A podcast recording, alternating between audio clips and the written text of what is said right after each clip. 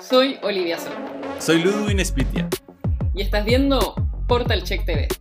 Las redes sociales han sido las protagonistas de esta pandemia de desinformación que hemos vivido, principalmente por la facilidad que tienen para viralizar contenidos falsos. Y en este complejo ecosistema digital existen unos personajes clave que llevan haciendo de los contenidos digitales su profesión. Los influenciadores digitales o creadores de contenido son muy variados, pero en este momento deberían convertirse en aliados de la lucha contra la desinformación. Hoy entrevistamos a Aldo Bartra, divulgador científico, creador del canal de YouTube El Robot de Platón, que tiene más de 2.200.000 suscriptores y otros cuatro canales de divulgación científica y diferentes contenidos que suman otro millón de suscriptores.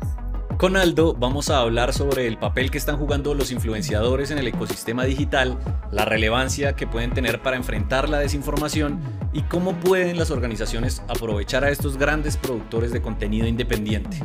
Bienvenido Aldo. Gracias Ludwig, gracias Olivia, gracias por la invitación. Muchísimas gracias Aldo por estar acá.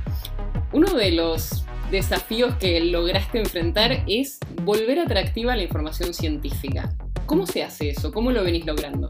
Eh, bueno, eh, en mi caso creo que tengo un humor particular que viene ya con, con, es parte de mi personalidad creo que eso ha sido clave porque la gente cuando va a, a, YouTube específicamente a buscar este tipo de contenido en la plataforma o en general a cualquier tipo de contenido va a buscar entretenimiento.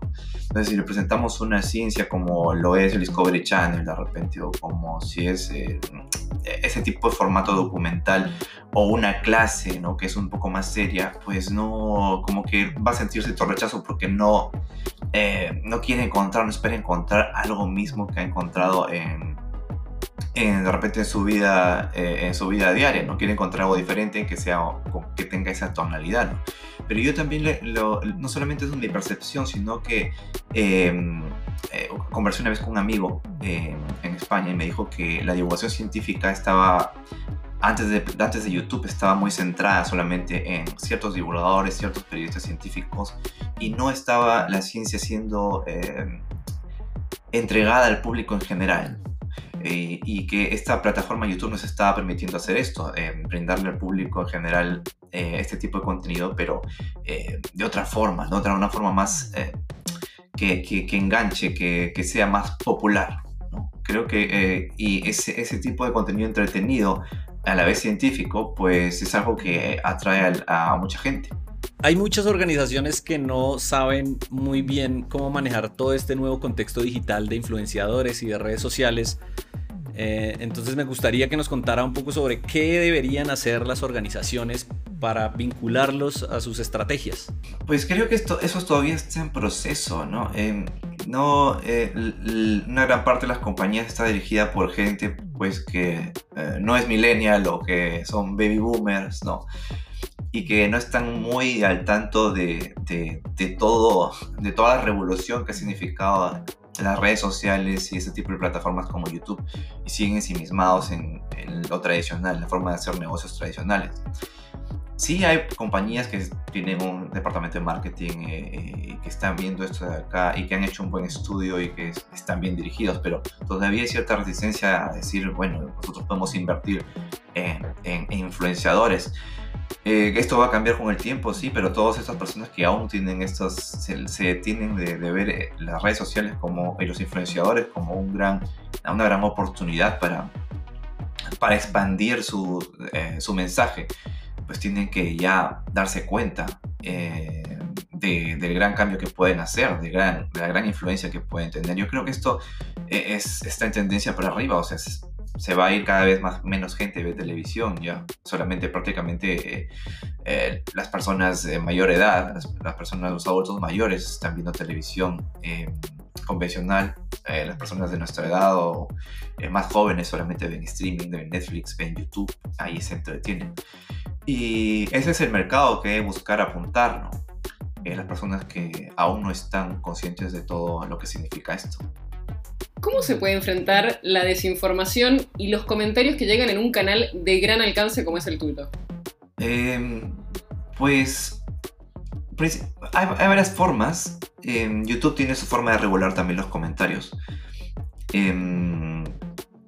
Eh, y normalmente los que vienen a desinformar, pues vienen no solamente con su, con su lenguaje, eh, como podríamos decir, eh, muy formal o respetuoso, vienen a gritar o vienen a, insultarte. Entonces, eh, YouTube tiene esa parte del cual te, te, permite filtrar ese tipo de comentarios cuando escribes muchas mayúsculas de repente o si tú quieres escoger algún tipo de insulto específico, pues esas palabras se bloquean y se van a un determinado, a una como a un filtro que tú puedes escoger después si lo deseas aprobar o no.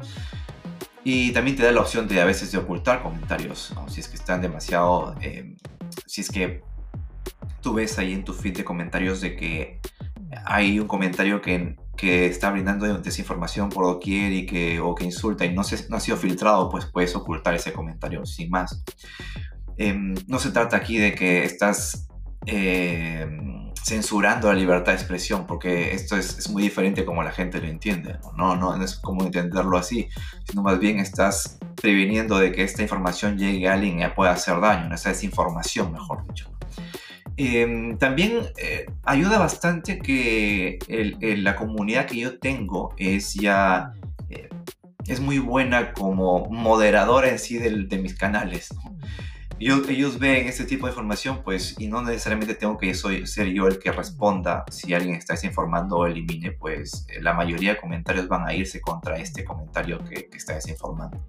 Aldo, en medio de toda esta desinformación que estamos viendo, ¿qué recomendación le darías a periodistas, a comunicadores que están interesados en combatir esta desinformación? Uy, esto justo es muy importante, es algo que se está viendo ahora en, en Perú, por ejemplo, donde soy yo, y también eh, se ha visto bastante en las elecciones de Estados Unidos, ¿no? Eh, es muy importante que los comunicadores y los periodistas, pues, eh, si quieren luchar contra la desinformación, no sean fanáticos de ninguna ideología, de ningún partido político, eso es fundamental.